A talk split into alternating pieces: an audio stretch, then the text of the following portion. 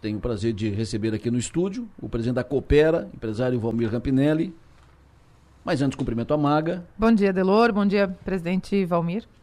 Valmir, qual é a principal leitura que tu faz da eleição da Coopera? O que, que foi preponderante para o resultado, que foi muito forte, consagrou tua, tua gestão e garantiu a eleição do Feller com uma vantagem expressiva, muito acima de muitas contas e, pro, e projeções.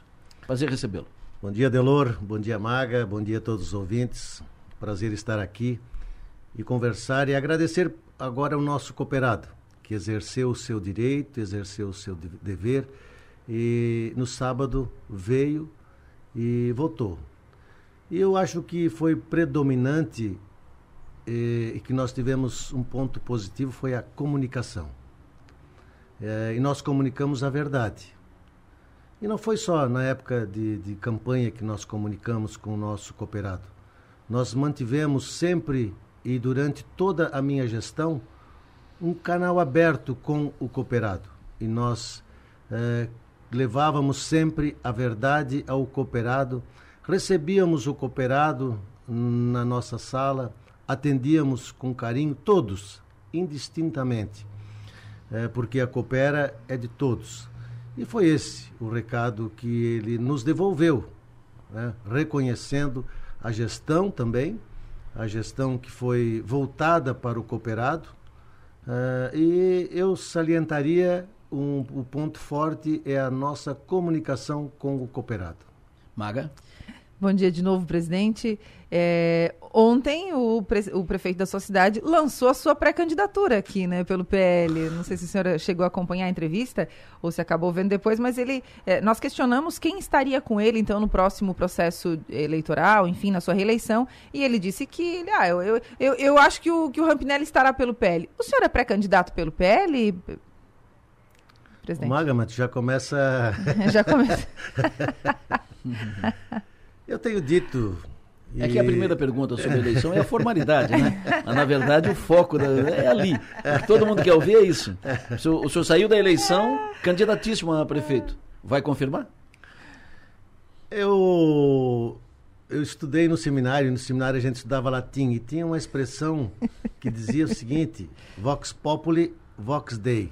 A voz do povo é a voz de Deus. Mas também na Bíblia tem um, uma passagem onde Deus chama Samuel, e ele chama Samuel, Samuel, por que não me respondes? E ele chama quatro vezes. Na quarta vez, o Samuel responde. E eu estou atento, estou atento aos chamados, chamado de Deus. Eu acho que é uma. É, se o povo clamar, eu estarei atento a todos os chamados. Está atento o... ao chamado de Deus e de Jorginho Melo também? Jorginho Melo faz parte do povo, né? o senhor está atento. Se o povo chamar, o senhor vai. É, eu estou atento. Porque o, o eu não, eu, eu... Jesus chamou Samuel e ele foi? Foi, foi. Eis-me aqui, Senhor. Então, e essa resposta. E aí, se o povo chamar, o senhor vai dizer: Eis-me aqui, meu povo. Uma vez chamado, eis-me aqui. O senhor, na, na eleição da, da Coopera, no, no, no, vamos usar o termo palanque, né? No, no, grupo de apoio no palanque em torno do Feller, o senhor re, reuniu muitas forças políticas divergentes, adversários, oposição, atual governo de Forquilinha, governo do prefeito Neguinho. Minuto, Chile, Lei Alexandre e por aí vai, muitos outros e muitos outros que acabaram sendo reunidos pelo senhor nesse grupo de apoio que fez uma construiu uma vitória expressiva, inclusive dentro de Forquilinha. O senhor consegue manter esse mesmo grupo em torno de uma candidatura sua a prefeito? Nós congregamos pessoas e pessoas com respeito, pessoas com dignidade e essas pessoas trazem um partido. E, e com certeza, com certeza a, a oposição será esta e ela estará agregada, estará unida para enfrentar o, o, o, candidato que tiver aí na, na situação. Maga? O senhor mencionou que o ponto forte foi a comunicação. É, não só na campanha, mas o modo de se comunicar com, o seu, com os cooperados da, da Coopera. Esse resultado da eleição surpreendeu o senhor? Porque ele foi bem expressivo, né? Ou, ou vocês esperavam um resultado um pouco mais equilibrado, dado o período de campanha que foi bem intenso, né? Cheio de polêmicas, enfim. Foi, foi bem intenso e tenso, né? Foi intenso e tenso, mas uh, eu esperava um número não tão expressivo quanto foi. Uh, por tudo aquilo que eles fizeram, né? Pela, pela movimentação, é, mas mesmo na véspera das eleições, um dos nossos coordenadores me perguntou: e daí, o que, que tu achas? Eu coloquei 1.500 votos de diferença, porque eu, eu, naquele momento, eu acreditava que Forquilinha nós iríamos empatar. Mas durante o dia, eu via a expressão dos cooperados. Cada cooperado que chegava abria um largo sorriso e aí, três horas da tarde, eu falei para quem estava do meu lado, nós vamos ter surpresas agradáveis aqui em Forquilinha. Então, eu acho que é, nós fizemos tudo com transparência, nós fizemos tudo com assim, em prol do cooperado. Fomos acusados de uma gestão, mas nada disso nos abalou. Acho que é, eu tenho um passado que que que que eu, que, me, que, que, eu, que eu construí, né? Eu construí uma história e não é qualquer um que vai chegar e vai querer destruir essa história. A Coopera tem uma história também bonita e no sábado ela com, estava completando 65 anos, então não são acusações que vão destruir essa história. A gente via que aquele eh, cooperado ia em defesa de um filho próprio dele. Parecia que estava em defesa do filho que queria ir lá. Muitos que nunca foram votar compareceram, tanto é que eh, quase 9 mil cooperados foram às urnas. Foi um momento democrático do cooperativismo. O prefeito Neguinho reconheceu que ontem que um dos erros da, da, da sua campanha, uma, uma das causas da, da, derrota foi comunicação, que a campanha se comunicou mal, é, que falou, falava principalmente de mudança e o povo não queria mudar na, na Coopera, que vinha fazendo uma, uma boa gestão. E o senhor disse que o forte da sua campanha foi comunicação. Eu quero perguntar nesse, nesse campo, comunicação. Como é que o senhor, uh, sendo candidato, se vier a ser candidato a prefeito, como é que o senhor pretende se comunicar com a sociedade? Qual será o ponto uh, para se comunicar bem com a, com a sociedade? Para falar aquilo que o povo quer ouvir? Acho que assim, é colocar a nossa história, né? Colocar a nossa história, a história que a gente construiu, tanto em Nova Veneza quanto em Forquilinha, é, colocar, ouvir o, ouvir o que o povo tem para dizer, é, deixar a soberba de lado, ser muito humilde, aquilo que a gente sempre procurou ser, ouvir a todos, atender a todos indistintamente. É, eu atendo lá todas as pessoas, é, a maioria nem marca horário e a gente atende porque é o cooperado. E assim eu também, é, é, é o meu jeito de ser. Eu não vou mudar o meu jeito de ser de atender a todos indistintamente. E em relação ao governo municipal, em relação ao governo do, do atual prefeito, o que a dizer? A primeira coisa que eu iria fazer se eu assumisse a prefeitura, eu iria associar a prefeitura à cooperativa. Porque hoje a prefeitura não é associada à cooperativa, ela não é uma cooperada. É... Eu tenho aqui o ofício onde o prefeito solicitou a desassociação. Então, ela solicitou a desassociação e aí ela foi efetivada. Para renovar a, associação, ele teria que ir lá e fazer um, preencher um outro cadastro para se associar. E, e assim não o fez. Então, hoje, a Prefeitura Municipal de Forquilinha não é cooperada. Tanto é que o prefeito foi às urnas para votar e não votou. Não votou. Ah, chamou o advogado, quis constar em ata, tudo bem. O estatuto, estamos fazendo valer o estatuto. Só vota quem é associado. E ele pediu a desassociação e não votou. Então, o primeiro ato que eu faria era associar a, a prefeitura à cooperativa, à, à Coopera. Eu ia perguntar justamente o que, que, são essas anotações que o senhor tem aqui na sua frente. O que, o que, que são esses ofícios, essas coisas todas que tem aqui? O que, que tem aí de dados? Eu tenho aqui o Dia 10 de 6, o ofício solicitando o cancelamento dos trabalhos de iluminação pública. Então nós ficamos um ano e pouco, um ano e a dois meses. Solicitou? A prefeitura solicitou e aqui está o distrato e que o próprio distrato diz por solicitação da prefeitura. Solicitou o cancelamento da participação da Coopera na iluminação pública. Então nós fomos eh, terminou o nosso convênio com a prefeitura, a prefeitura encerrou o convênio. E aí a comunidade exigiu. Então nós voltamos, depois Foi, foi reativado o nosso convênio porque a comunidade exigiu. Né? Se nós temos divergências de CPF, ok. Agora nós não podemos ter divergências de, de, de CNPJ. O CNPJ ele traz junto munícipes e cooperados. E aí, eh, quando nós pegamos ah, novamente a, a iluminação pública, quase mil reclamações, mil reclamações. E, e aí que eu disse que, a, que for, a no, as noites de Forquilinha iriam virar dia. E em dois meses nós colocamos todas essas reclamações em dia e, e hoje a iluminação pública só não está melhor porque nós não colocamos LEDs, mas quem disse se é para colocar LED ou não é a prefeitura. E eu solicitei, inclusive, ao secretário: vamos colocar LED em toda a região. É isso que nós precisamos. Fazer com que as noites de Forquilinha cada vez mais virem dia. E aí nós temos o, o, o distrato, né, o, onde o, o, ofício onde ele solicita também a desassociação da Coopera.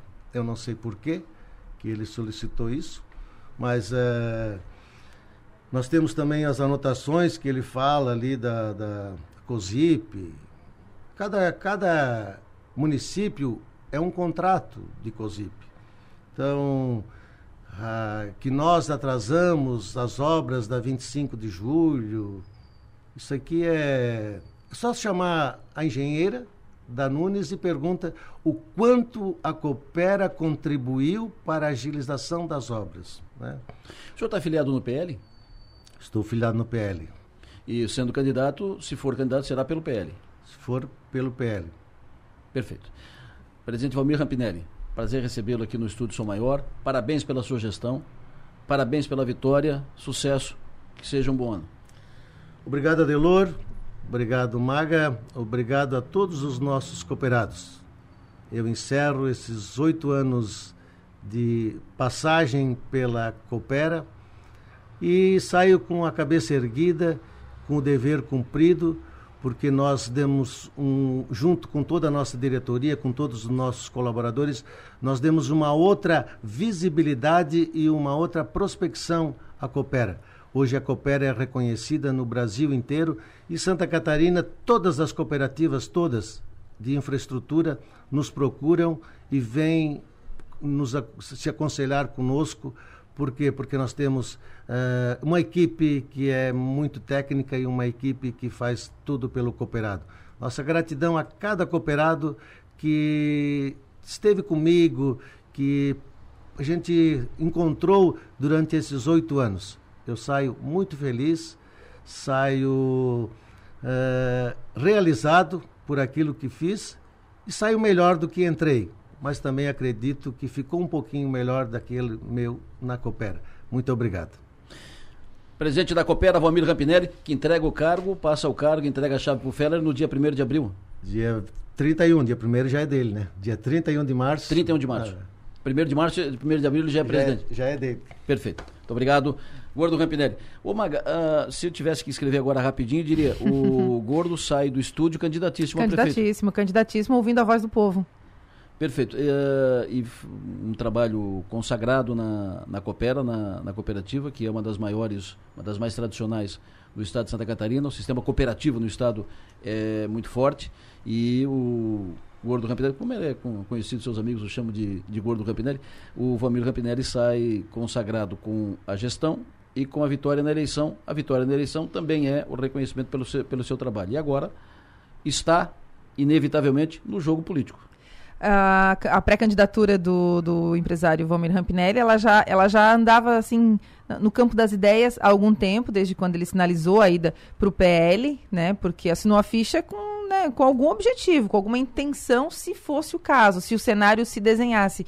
E parece que o cenário se desenhou com, com bastante. É, é, muito positivamente para ele a partir do resultado da eleição agora da cooperativa. E isso é bom para a Forquilinha porque fortalece o processo de disputa dentro da cidade, vai polarizar, a gente visualiza que pode polarizar caso ele realmente seja candidato, disposição tem, vontade tem, está disposto, não negou, não disse que não. Então, é muito possível que a gente tenha, então, em Forquilinha, uma, uma disputa muito intensa, né? Entre quem está no poder, quem tem a máquina, e quem chega para disputar a eleição. Perfeito. É um assunto que nós vamos tratar durante o ano. Vamos ter muitos Com capítulos aí certeza. pe- pe- pela frente. Já está ah, acontecendo a entrevista coletiva com uma, duas dezenas de rádios do Brasil com o ministro da Educação, Camilo Santana. Nesse momento, a repórter da Nova Brasil FM acabou de fazer a pergunta, o ministro Camilo está começando a, a responder. A segunda pergunta será feita por nós aqui da, da Rádio Som Maior. Então, nós vamos nos integrar agora a esse grupo. Vamos acompanhar a resposta do ministro Camilo para a primeira pergunta feita pela repórter da Nova Brasil FM e depois a nossa pergunta aqui, que eu vou falar sobre universidades comunitárias com o ministro, reconhecimento ah, que as universidades comunitárias buscam em relação ao MEC, buscam o reconhecimento do MEC. Vamos ouvir. E eh, foi um evento onde, repito, teve uma grande representatividade, um bom debate. Eh, e esse documento, Michele, será a base que nós vamos utilizar, o Ministério vai utilizar para elaborar a proposta do novo Plano Nacional de Educação, que já vem sendo discutido dentro do Ministério com as entidades, né, para que o presidente da República encaminhe ao Congresso Nacional. Lembrando que o Plano Nacional ele, tem, ele é decenal, tem 10 anos. O último plano foi 2014, portanto se encerra agora, com todas as metas para a população entender o que é o plano.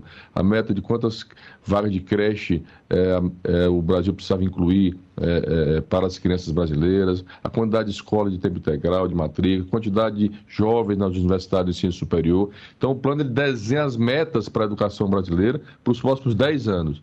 Então, eh, antes de elaborar a proposta que vai para o Congresso Nacional para ser discutido, é feito todo um, uma escuta da população, das, das entidades representativas da educação brasileira, de professores, estudantes, especialistas, das universidades, para que exatamente dê suporte, dê elementos, qual é, o, qual é a educação brasileira que se quer construir para os próximos 10 anos no Brasil.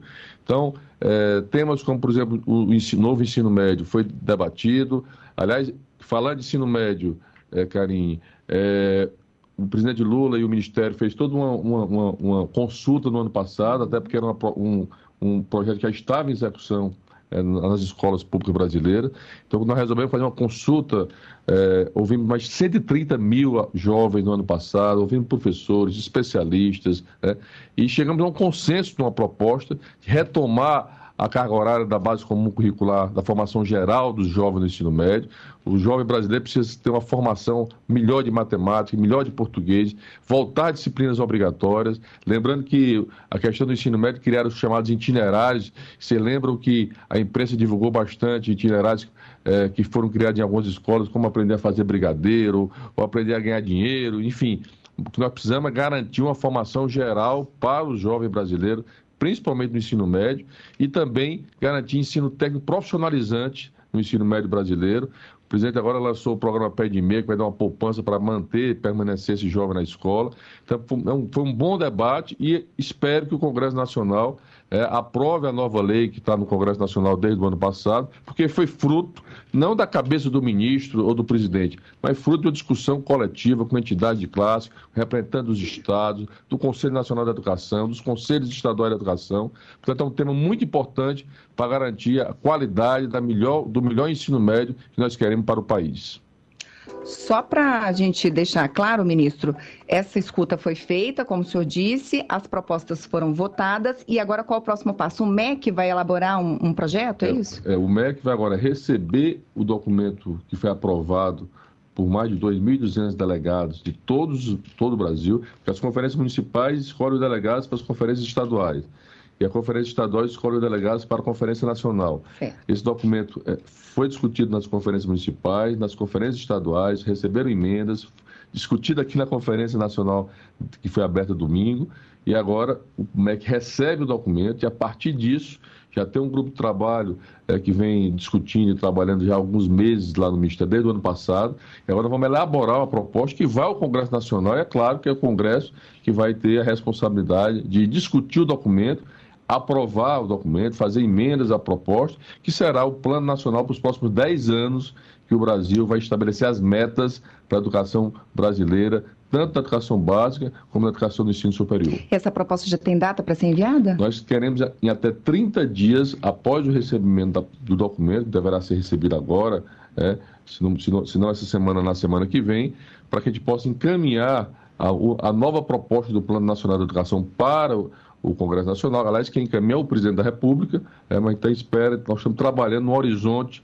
de 30 dias para que a gente possa elaborar, o MEC possa elaborar essa proposta. E torcer para votar esse semestre ainda. A ideia, inclusive eu fiz uma reunião, Karine, com a Comissão Mista de, de, eh, da, de Educação do Congresso Nacional, para que a gente possa votar esses, esses temas importantes para o país ainda esse semestre, até porque nós sabemos que no segundo semestre tem a questão das eleições, então a ideia é que a gente possa votar é, claro que precisa ter um amplo debate dentro do Congresso Nacional, mas já vai com elementos, já vai com uma discussão, um documento que foi construído pela sociedade civil, que vai colaborar com as contribuições para o novo plano.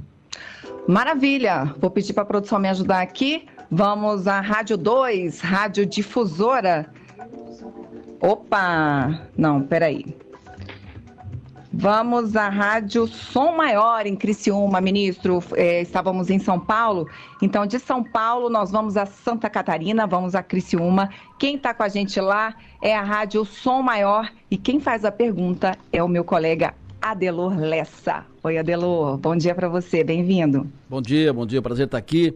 Bom dia, ministro. Ministro, fala de Criciúma, sul catarinense, principal cidade do sul catarinense, maior cidade entre Florianópolis e Porto Alegre, uh, saindo de Florianópolis ao sentido sul. Ministro, uma das marcas aqui do nosso estado catarinense é a atuação, o trabalho das universidades comunitárias no ensino superior. No estado somos, são 13 universidades co comunitárias, associadas à CAF, Associação Catarinense de Fundações Educacionais, por sinal, presidente da, da Associação de Fundações Educacionais e a, de Universidades Comunitárias é aqui de Criciúma, reitora da Unesco, está nos ouvindo, inclusive agora. Enfim, as universidades comunitárias cumprem um papel muito importante no ensino superior. Mas as comunitárias têm uma luta grande para que sejam reconhecidas como tal pelo MEC. As comunitárias são ancoradas pela Lei 12881-2013 e carecem, no entanto, de um marco regulatório que lhes assegure essa credencial de comunitárias, o que facilitará, quando reconhecidas, a própria destinação de recursos diretamente do MEC e emendas parlamentares, federais, entre outras vantagens e benefícios. As comunitárias pleiteiam que sejam reconhecidas pelo MEC e classificadas como públicas de origem sem fins lucrativos, já que assim são. O que o senhor pode, pretende e deve encaminhar em relação a isso, ministro? Universidades comunitárias. Bom, bom dia, é, Adelor Lessa, da Rádio Som Maior de Criciúma. Dá um abraço a todos de Santa Catarina. Dizer que em breve, aliás, em breve estaremos aí novamente. Mas dizer que o papel das universidades, universidades é, comunitárias é tem um papel muito importante é, para a educação superior brasileira. Eu tenho recebido várias entidades que representam as universidades comunitárias. Quero até parabenizar o papel das universidades comunitárias na educação superior do Brasil, até porque elas são importantes para que, inclusive, o Brasil possa cumprir as metas do PNE, que nós deveríamos já ter 50% dos jovens brasileiros é, é, em universidades brasileiras públicas e comunitárias ou privadas do Brasil. Nós ainda não conseguimos atingir ainda essas metas.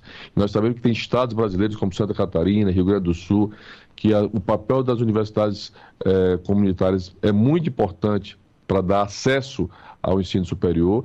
Portanto, e reconheço que o MEC, o MEC vem discutindo algum, algum, alguns marcos regulatórios em relação ao ensino superior, ao ensino privado, ao ensino comunitário, ao ensino à distância, que nós precisamos regulamentar para evitar, garantir a qualidade da educação é, principalmente superior no Brasil, que cresceu muito o ensino à distância, a formação da licenciatura dos professores. Então, meu, o meu, a minha mensagem às universidades comunitárias, aí, de me dirigindo especialmente à reitora que está nos assistindo, nos ouvindo, é o compromisso do MEC de garantir é, não só o debate, mas garantir o encaminhamento é, do reconhecimento dessas universidades, do seu papel importante para a educação superior brasileira, para garantir o acesso. O Brasil hoje tem várias políticas importantes para garantir o acesso ao jovem, seja através do ProUni, que agora será aberto agora, seja através do FIES, seja através de outros mecanismos para que a gente possa garantir a oportunidade dos jovens que fazem, inclusive, o Enem, ter acesso ao ensino superior no Brasil. Portanto, é, Adelô, é, eu, eu, quero aqui mandar essa mensagem de reconhecimento do papel da universidade, o compromisso do MEC, que tem feito esse debate. Né? Nós estamos retomando uma série de debates importantes da educação superior para o fortalecimento e garantir as metas de acesso dos jovens brasileiros ao ensino superior, principalmente também nas universidades comunitárias. Esse é o Bom Dia Ministro, que hoje recebe o ministro da Educação, Camilo Santana. Ministro, já estivemos Portanto, em São Paulo. Participamos da coletiva com o ministro Camilo Santana, tratando de universidades comunitárias, que é uma, uma questão muito catarinense, muito forte, o sistema de universidades comunitárias aqui do estado catarinense e, e a, as universidades comunitárias que acabaram, ano passado, de ter uma grande vitória com uh, o programa encaminhado pelo governo do estado, né, uh, do, do, ensino, do ensino gratuito nas universidades comunitárias e agora tem essa, essa, essa grande missão, essa, essa luta de reconhecimento do governo federal que o ministro acabou de dar um encaminhamento, uma, uma sinalização. O que, que isso representa para o cidadão que está nos ouvindo? Representa mais recursos na universidade, a universidade não tem fins lucrativos, mais recursos, mais facilidade, uma, uma maior equipamento e baixa mensalidade. Até pouco tempo, Adelor, só para dar uns um, 50 centavos de contribuição nisso aqui, é, até pouco tempo pensar numa universidade gratuita ou acessível de algum modo, era quase utopia, né? Era quase utópico. E isso não faz muito tempo. É verdade. Né? Coisa de nem 10 anos, assim. É muito recente. Essa luta para que o ensino superior também tenha, é, seja acessível, para além, claro, da educação básica, do ensino médio e tudo mais, que é a obrigação é, de, de, de cada governo. Mas a educação superior também merece esse cuidado e essa atenção, porque ela muda não só a vida de um indivíduo propriamente, mas muda todo o contexto onde ele está inserido aonde a, os níveis de educação são maiores, os índices de desenvolvimento também são maiores. Por isso, vale o investimento na educação superior. Perfeito. Vamos para o intervalo, voltamos em seguida. Eu e a Maga voltamos já, já, já aqui no programa. Gabriela Design e qualidade em revestimento. Informa a hora certa. Você achou que eu não estava preparada, né? 8 horas e 15 minutos. Ela está sempre com o relógio na ponta, está sempre, tá sempre preparada. Ela faz de conta, tá olhando para a rua, tá, mas tá, tá, na, tá na ponta da língua. E se ela disse, está dito. Aos profissionais do ramo de arquitetura e design, sintonizem na qualidade e excelência de nossos revestimentos. Gabriela é uma cerâmica focada em porcelanatos em pequenos formatos, onde vocês encontram o produto ideal para a valorização de seus projetos. Em nosso site www.gabser.com.br e nas melhores lojas do ramo da região, vocês visualizam a beleza e a qualidade de nossos revestimentos. Gabriela, design e qualidade em revestimento.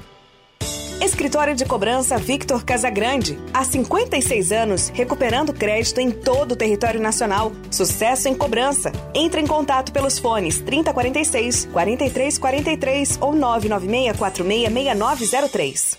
Tudo limpo e cada coisa no seu devido lugar higienização de banheiros, coleta de lixo, limpeza de mesas e vidros. A Triângulo Serviços é a grande parceira do seu negócio. Com alta tecnologia e equipamentos de última geração, a Triângulo conta com uma equipe de profissionais capacitados e sem vínculo empregatício para a sua empresa. É produtividade e menor custo para o seu negócio. Triângulo Serviços, limpeza que faz bem.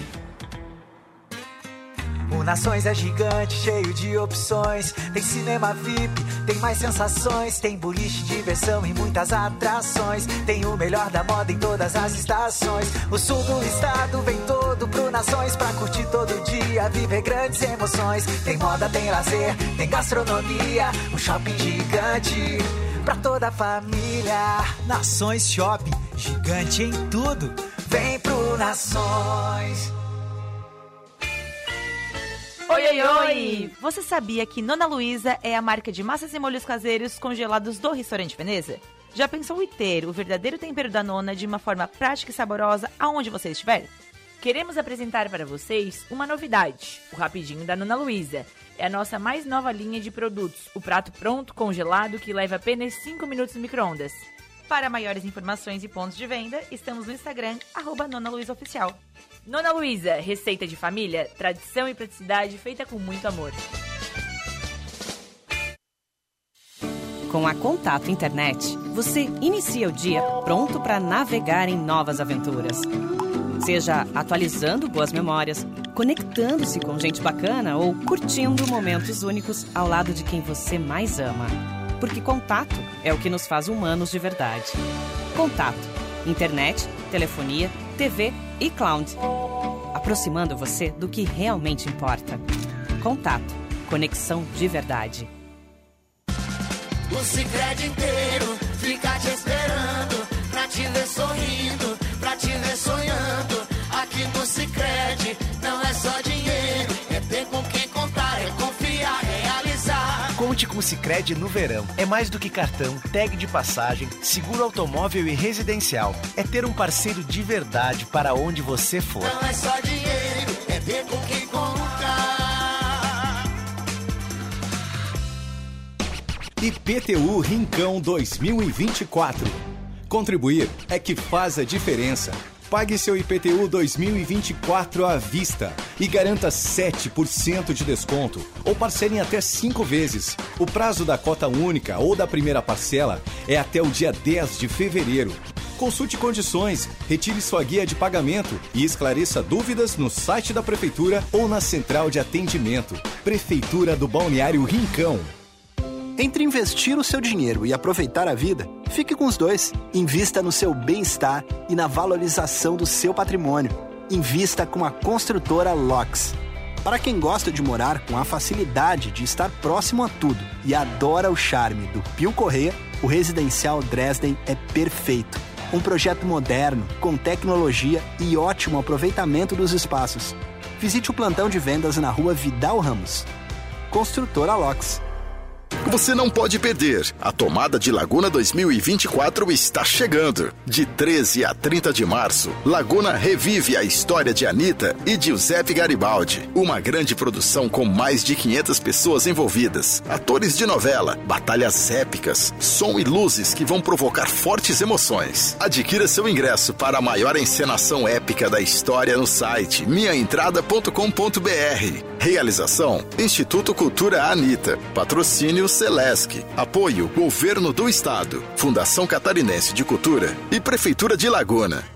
Para quem quer experimentar novas soluções e viver experiências práticas transformadoras, a Unesc é um ecossistema multiplicador, uma universidade comunitária que impulsiona o desenvolvimento regional e produz impacto altamente positivo nas nossas comunidades. Na Unesc, você faz parte da universidade gratuita, que oferece bolsas de até 100%. É multiacessível, multiconectada, multi-engajada. Matrículas abertas. Chama no WhatsApp 999 150 433. Venha para a graduação Multi-Unesc. Experiência que faz diferença.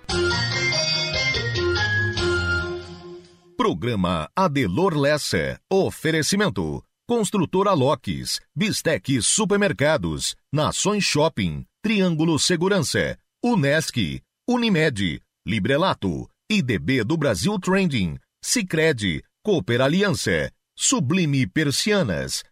Agora são 8 horas e 20 minutos. O tempo continua bom na região sul catarinense, temperatura de 20 graus. Daqui a pouco o o nosso homem do tempo, o Michel Peterson, vai repetir a previsão, vai confirmar a previsão para as próximas horas, para o dia de hoje.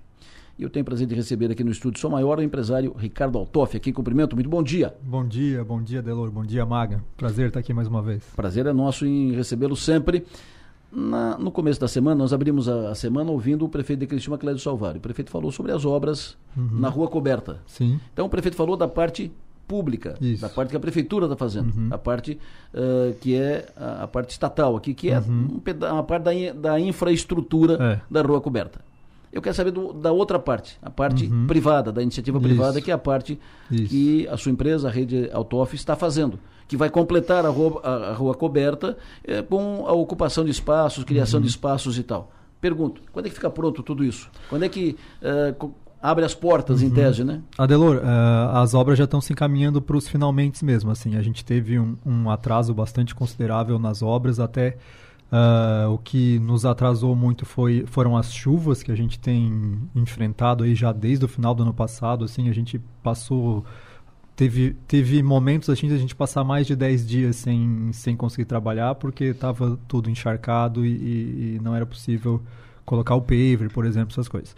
Então agora com um tempo mais estável a gente conseguiu pegar mais firme e a gente já está se encaminhando profissionalmente, tanto na parte pública da prefeitura quanto na nossa parte interna uh, do Autof, né? Ali está sendo feito um investimento então pela prefeitura.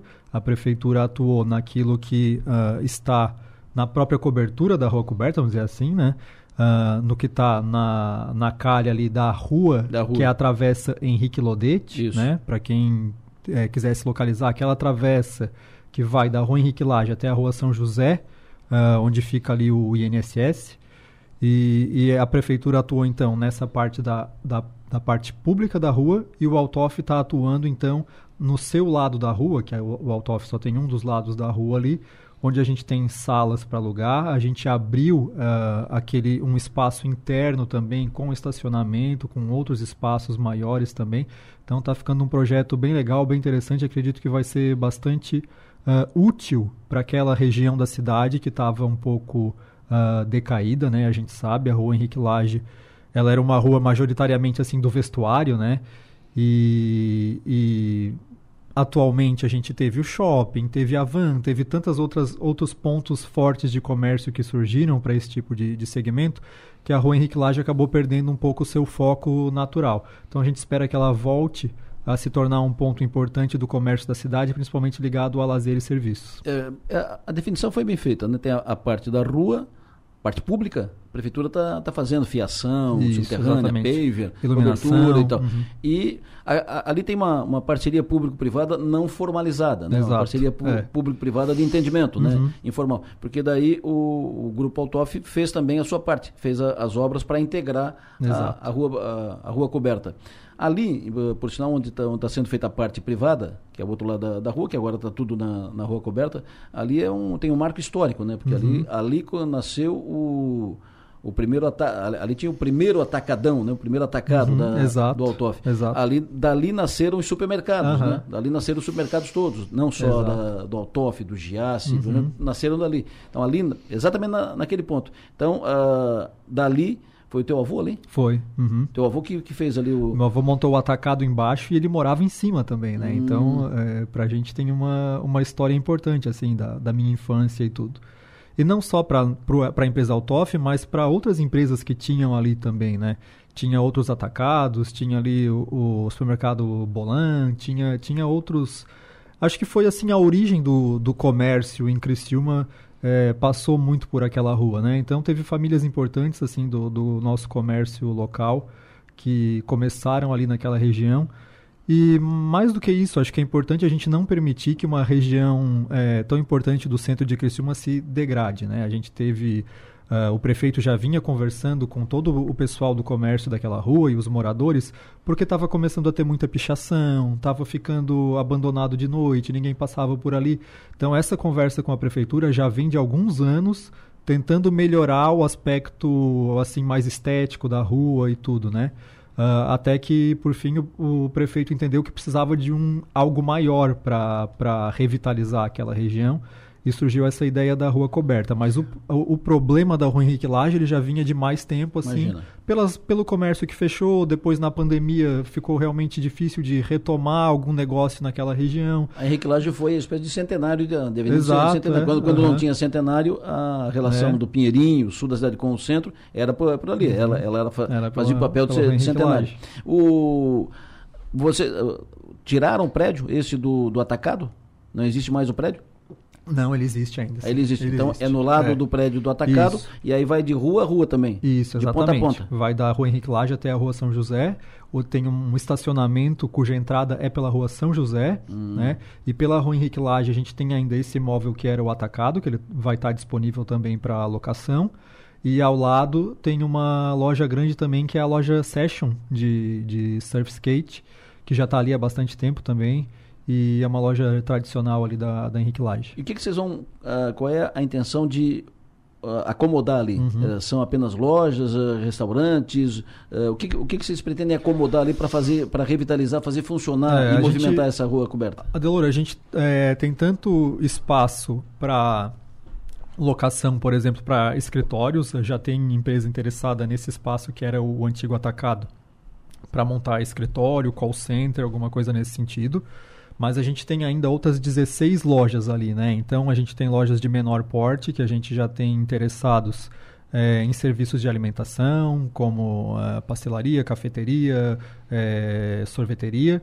E eu acho que isso é interessante, porque eu acho que isso agrega público tanto durante a semana, quanto finais de semana, quanto pode ter um público noturno também. Então eu acho que isso é bem interessante. E essas lojas, elas têm em torno de 20, 25 metros ah, cada uma. É, lembrando que tem todo um espaço externo que pode ser usado para mesinhas e tudo assim. Então tem, tem um espaço interno de cada loja, mas vai ter um amplo espaço coberto na rua também, como uma praça de alimentação mesmo, com mesinha e tal, atrações. E a gente tem outras duas lojas é, cobertas, que daí eram parte desse antigo atacado, que uma tem 200 metros e outra tem 180 metros. Então dá para ter algum restaurante maior ou algum outro uh, serviço maior ali também. Ô Maga, aqui nós temos uh, três Ricardo Altoff, né? Tem o Ricardo Altoff da Rua Coberta, né? Uhum. da, da, da, rede Altoff. Tem o Ricardo Altoff empresário, do ramo da Atacadisca, uh, dirigente da, da CAT. E tem o, o Ricardo Altoff do, P, do, do Partido do Novo. Do Novo. Partido Novo, uh, que foi candidato a vice-governador na, na eleição passada. Eu te deixo esse terceiro à disposição. Ah, eu te agradeço muito, Adelor, porque eu já estava aqui. Estou em boas mãos, né?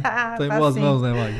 Ah, Ricardo, eleições municipais em 2024. É, tu estarás nas urnas? Tu serás candidato? Como é que vai ser a tua participação no processo eleitoral de Criciúma nesse ano? Não, Maga, esse ano eu não estarei nas urnas.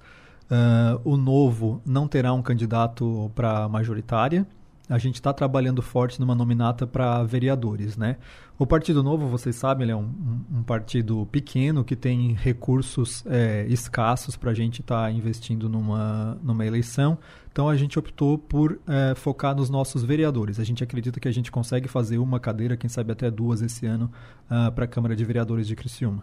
A, tra- a- a tradição indica que quando não tem candidato na majoritária, candidato a, a prefeito, ah, dificulta a campanha dos candidatos a, vereador. Uhum. E que um candidato na majoritária, mesmo que não obtenha êxito, mesmo que não vença a eleição, ele puxa candidato a, Uhum. A vereador. Como é que vocês vão administrar isso? Porque os candidatos a vereador vão ficar meio soltos, né? Não vão nem ter muita visibilidade, Exato. né? Como é que vocês vão administrar isso? Olha, a gente vai ter que trabalhar da, maneira, da única maneira que a gente sabe, Adelor, que é, que é a nossa campanha do S, né? Que é sola de sapato, saliva e suor. Então, os nossos recursos são escassos e, e a gente vai trabalhar fazendo a nossa campanha como o Novo sempre tem feito e ocasionalmente tem tido bastante resultado. A gente acredita principalmente que há espaço, um espaço assim não ocupado na política, para um partido que é de direita, conservador, porém ah, com mais consciência, assim, né? Sem, sem populismo, sem gritaria. Eu acho que a gente precisa cada vez mais de uma política mais séria, mais voltada para as políticas públicas, para aquilo que realmente transforma a vida das pessoas, do que aquela gritaria de, de, de briga, de não sei o que, que, que se tornou um pouco assim a nossa política polarizada. Então a gente espera ser uma excelente opção para quem para o nosso público que é conservador aqui em Criciúma, né, tem bastante afinidade com a direita, mas para quem já está cansado um pouco desse dessa polarização. Eu Ah. acho que o novo é, sem dúvida, a melhor ah, opção nesse sentido. E- mas o novo estaria com quem? Estaria coligado, filiado, juntado, amigado com quem? Federado. Federado. Então, ah, em Joinville, o Novo já está conversado com o PSD, né? Ah, porém, aqui na nossa região ainda não tem nenhuma conversa nesse sentido. Ah, não fomos ainda procurados por nenhum do- dos candidatos. Também eh, o Novo é, é pequeno e recente aqui na região. Lá no norte ele é muito maior e mais forte. Ah, então a gente entende as diferenças de região a- região, assim. Mas vocês já têm uma. Já tem nomes. Sim, sim. Já tem nomes. Quer adiantar algum pra gente? Da, da nossa nominata? É. A gente tem, por exemplo, o Matheus Gazola, que foi nosso candidato a deputado. federal, né? Vai ser um dos nossos candidatos a vereador.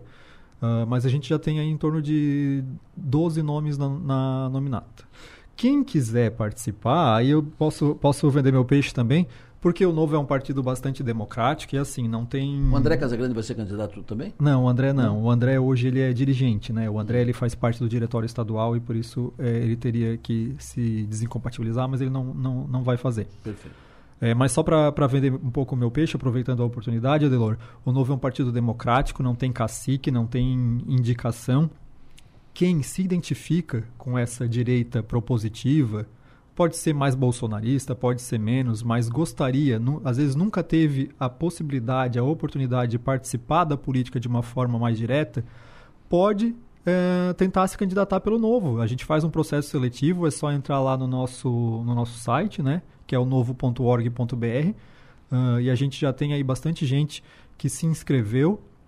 Tem um processo que é bastante rápido e fácil, é, é mais ou menos uma algumas questões assim para medir a afinidade da pessoa com as nossas ideias e as nossas propostas, e depois tem um ciclo de formação também para a pessoa saber como funciona e qual é o papel uh, daquele cargo que ela pretende concorrer. Então, convido a todos, eh, se quiserem participar dessa eleição de uma forma mais direta, que nos procurem ou acessem o, o site do Novo, que as, as portas estão abertas. Assim, eu acho que a gente precisa cada vez mais atrair pessoas novas para a política.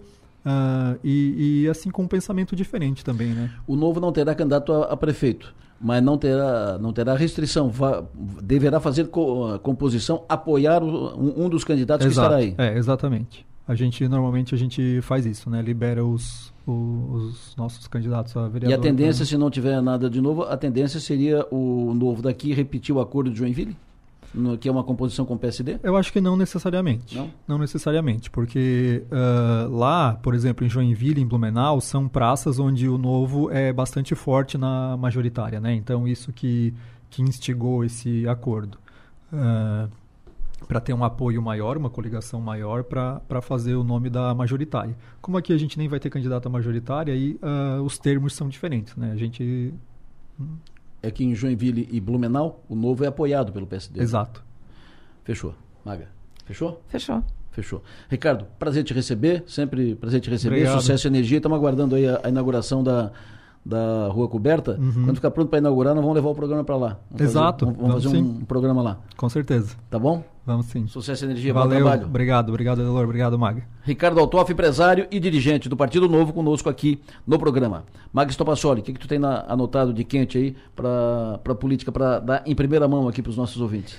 É, Primeiro que ontem uma movimentação da deputada federal Julia Zanata demonstrou que, eu acho que foi o primeiro sinal público dela de, de faísca, sabe? Assim, riscou um fósforo com o governador Jorginho Melo, porque ela fez um comentário numa publicação do deputado Carlos Humberto, é, do PL, né, seu, seu, seu colega de partido, que quer ser candidato a prefeito de Balneário Camboriú, mas que vem encontrando uma certa resistência dentro do próprio PL. A Júlia foi no post do Carlos Humberto e escreveu o seguinte: é, disse que ele, né, chamou ele de amigo, enfim, e disse que é uma, um absurdo o que está acontecendo e o que a, abre aspas, direção estadual do partido está permitindo que aconteça. Direção estadual é o governador Jorginho Melo, porque ele também é o presidente do PL. Então, foi o primeiro movimento público da deputada federal, Júlia Zanata, de descontentamento com os encaminhamentos, com alguns encaminhamentos do seu partido aqui em Santa Catarina. E ela disse aqui, quando veio da entrevista, na segunda-feira, ela disse aqui que uh, faz algum tempo que ela não conversa com, com o governador, está meio distanciada. Exatamente. Ela disse que desde a posse do Javier Milei, quando eles estiveram Isso. juntos na posse do presidente eleito da Argentina, eles não tiveram mais encontros como eles costumavam ter, né? De será que conversa. Tá será que ela está, ela está percebendo alguma aproximação do Jorginho com o Clésio na, na, eleição municipal e por isso estaria se distanciando? Ou isso não tem nada a ver? Eu acho que isso não tem nada a ver. Acho que são outras questões, porque desde antes desses movimentos, ou talvez o movimento dela de ter se aproximado bruscamente do prefeito pode ter causado algum ruído entre eles. Mas o, o fato público, né? Porque isso foi uma manifestação pública, a deputada Júlia não dá ponto sem nó, ela sabe que isso viraria assunto, é, me chamou muita atenção, porque ela foi e disse, olha, o que está acontecendo é um absurdo, o que a direção estadual está deixando acontecer, né? Então, isso é uma, uma conversa direta com o governador Jorginho Mello. Uh, por outro lado, falando de política, em primeira mão aqui para nossa audiência, uh, nós retornamos na próxima segunda-feira, dia 5, com o nosso parlatório, estou morrendo de saudade já do parlatório aqui no estúdio, e o nosso convidado confirmado, né, que a gente fez o convite aqui é, é, ao vivo no, nos microfones da Som Maior, é o deputado estadual José Milton Schaeffer, que estará com a gente no estúdio para uma conversa certamente bem animada. Então, na segunda-feira, dia 5, a gente retorna, às 19 horas, ao vivo no estúdio com o Zé Milton. E falando em retornar, amanhã retorna o Nomes e Marcas. Amanhã, quinta-feira, primeiro Nomes e Marcas uh, inédito do ano 2024. Nós tivemos até, até agora uh, gravações, né, que foram reprises dos programas no, no período de férias. E amanhã, o primeiro do ano 2024. Meu entrevistado de amanhã, o Éder, o Éderinho o jogador do, do Criciúma, que fala da sua vida na, na Europa, 11 anos na, na Itália, na seleção, jogou na, na seleção italiana, jogou na China. E um, um, dado interessante, uma pergunta que faço para ele, né? um homem que morou em Milão, Milano, uma das cidades mais bonitas e, do mundo, uma das metrópoles mais uh, atraentes do mundo. Uh, morou em Gênova também e tal, morou numa das principais cidades da China. Morou em São Paulo, né? Foi jogador de São Paulo, morou um, um ano e meio em São, em São Paulo, quase dois anos em São Paulo e tal. De repente, ele resolve, ele tinha proposta do Santos para jogar e de outros times. De repente, ele resolve se mudar de, se mudar de Malicuia para Criciúma. Ele veio morar aqui, em Criciúma, trouxe família, tudo se estabeleceu aqui e não está de passagem. Ele veio morar, viver aqui, cuidar das suas. Então, como é, ah, como é que é essa, essa opção? Por que fez essa opção? E como é que a família, né? Porque estava acostumada lá, veio para cá. Ele fala sobre isso também amanhã. Fala de novos negócios que vai fazer depois que parar com a bola. Não tem previsão de parar com a bola. Ele disse, ó, enquanto o corpo permitir, dor e tal, eu vou jogando, eu vou jogando, eu vou jogando. Bebeu água de pirita, né? Delorificou. Não tem jeito. Nomes e marcas amanhã, 7 horas da noite. Maga e Sopassori. Muito obrigado, sucesso e energia, bom trabalho. Até as 5. Até as 5. No plenário, oferecimento. Construtora Nunes.